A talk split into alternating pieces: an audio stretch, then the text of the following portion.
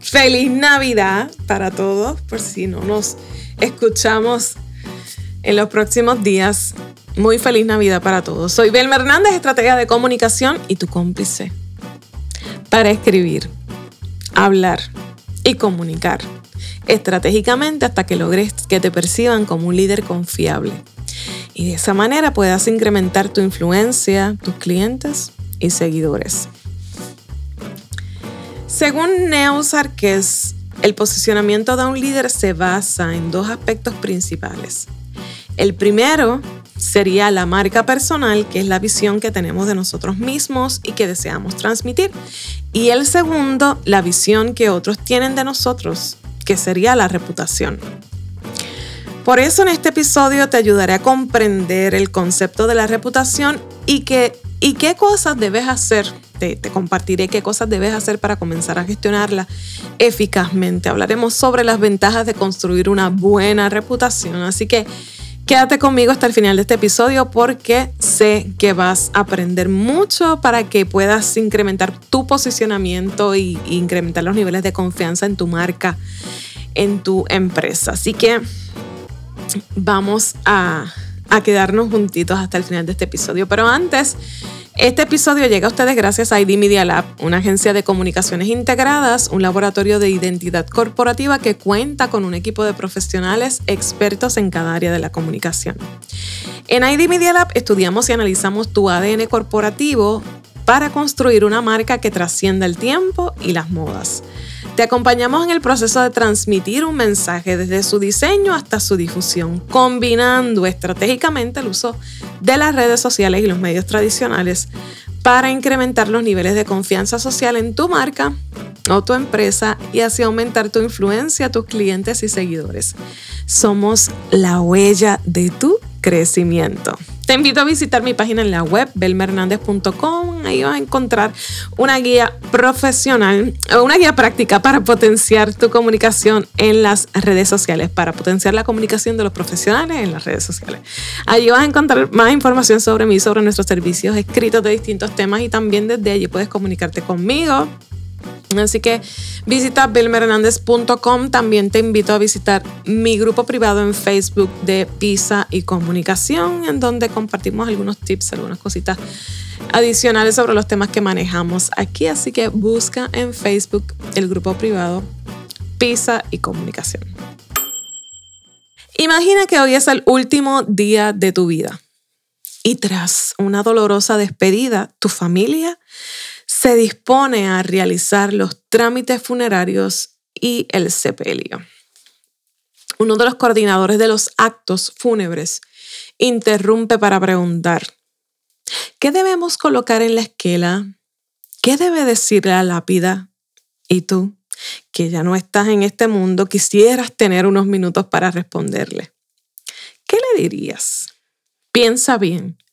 ¿Qué debería tener escrita tu lápida el día que ya no estés en este mundo?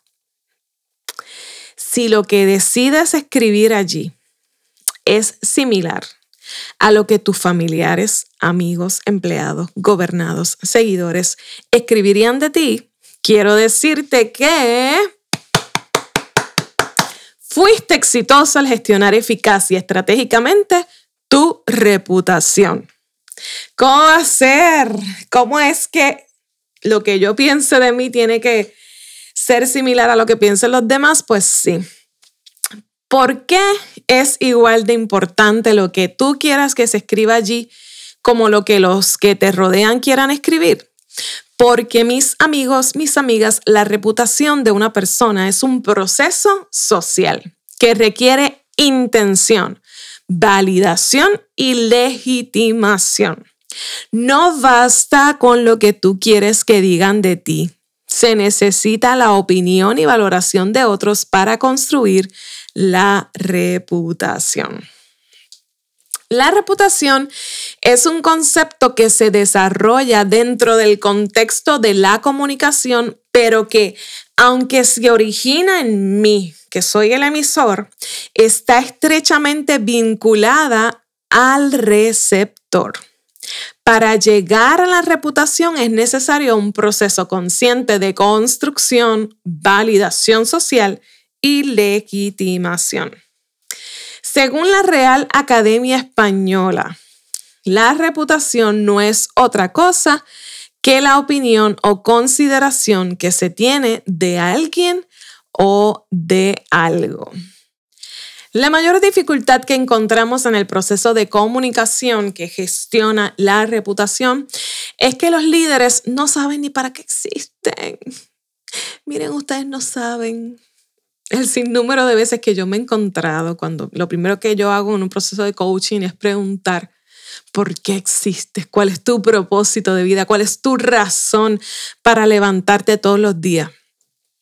Y la realidad es que la mayoría de la gente se bloquea no sabe qué decir, porque nunca pensamos en eso. No tienen definido un final para sus carreras, mucho menos.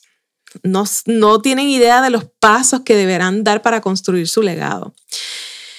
Y amigos y amigas, quiero decirles que si ustedes quieren, si ustedes no pueden responder sobre qué debe decir su lápida cuando ustedes mueran, ustedes no deberían estar, ustedes no deberían estar liderando a otro porque no es posible guiar a otros a un destino, ya sea comprar un producto o ya sea contratar un servicio. Usted no puede guiar a otros a un destino cuando usted mismo no sabe hacia dónde va.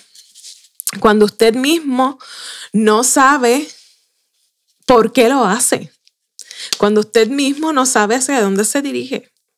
Por eso necesitamos tener definido claramente cuál es el final que nosotros queremos porque es lo que nos va a ayudar, es lo que nos va a servir de mapa para nosotros construir una buena reputación, porque hay mala reputación y hay buena reputación. Pues para construir una buena reputación, lo primero que usted tiene que hacer es tener claro hacia dónde usted se dirige y cómo usted quiere que lo recuerden el día que usted no esté aquí en la tierra. A continuación, te enumero las ventajas de construir una buena reputación. número uno, incrementa el valor que se le otorga una gestión, a un trabajo, un servicio. Número dos, incrementa los niveles de confianza social en tu marca o en tu empresa. Número tres, internamente genera estilos de comunicación más abiertos entre los miembros de un equipo. ¿Por qué? Porque se genera un ambiente de confianza, yo creo, en la persona que me está liderando. Así que de alguna manera se generan unos estilos más abiertos, más de confianza. Número cuatro, se convierte en un disuasivo para la competencia, limitando su terreno de acción. Créame que alguien con una buena reputación va a, tener un terreno definido en donde va a impedir la penetración de su competencia, va, va, a limitar la penetración de su competencia porque tiene una buena reputación. Y número cinco, genera mayor lealtad y la posibilidad de influir sobre nuevos actores, sobre nuevos clientes, sobre nuevos seguidores. Una persona con buena reputación es una persona digna de confianza.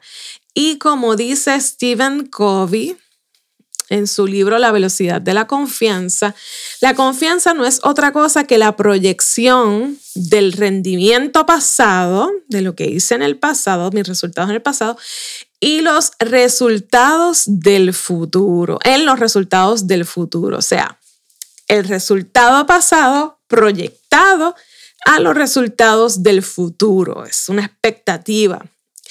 Eso es la confianza. Y la confianza está estrechamente ligada a la credibilidad que intrínsecamente sustenta una buena reputación. Por eso, los resultados de mi gestión, de mi trabajo, de mis servicios serán el alimento principal para una buena reputación. El problema está en que muchas veces tenemos los resultados ahí, pero no los comunicamos estratégicamente y entonces dejamos de sumar a la construcción de una buena reputación y dejamos nuestra reputación a la suerte, a lo que sea. Y no somos intencionales en comunicar nuestros resultados para construir una buena reputación. Entonces cabe preguntarnos, ¿estoy teniendo resultados? ¿Qué tipo de resultados estoy obteniendo? ¿Hasta qué punto es buena mi trayectoria de resultados?